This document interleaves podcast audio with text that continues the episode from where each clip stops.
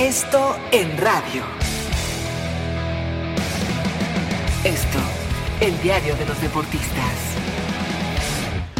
Amigos de ABC Radio, los saluda Salvador Aguilera, director del periódico Esto. En esta ocasión para comentar una muy mala noticia.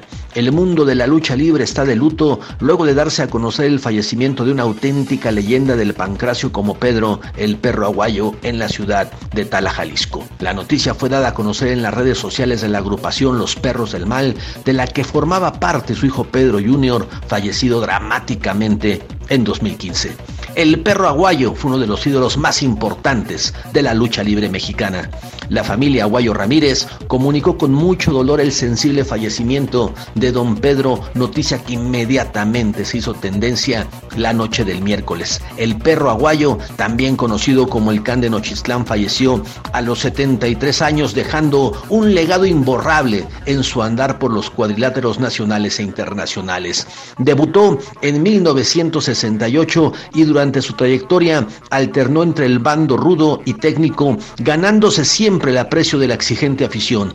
Las cicatrices en su frente eran símbolo de sus aguerridas batallas. Aunque amaba la lucha libre, sufrió el dolor de perder a su hijo durante una función en Tijuana hace cuatro años. Fue un golpe muy duro para todos los profesionales de este deporte porque saben que en cada evento ponen su vida en riesgo. El perro aguayo se despidió de los encordados el 30 de marzo de 2001 perdiendo la cabellera ante Universo 2000 en la función Juicio Final, celebrada en su natal Zacatecas en donde también hay mucho dolor por su partida.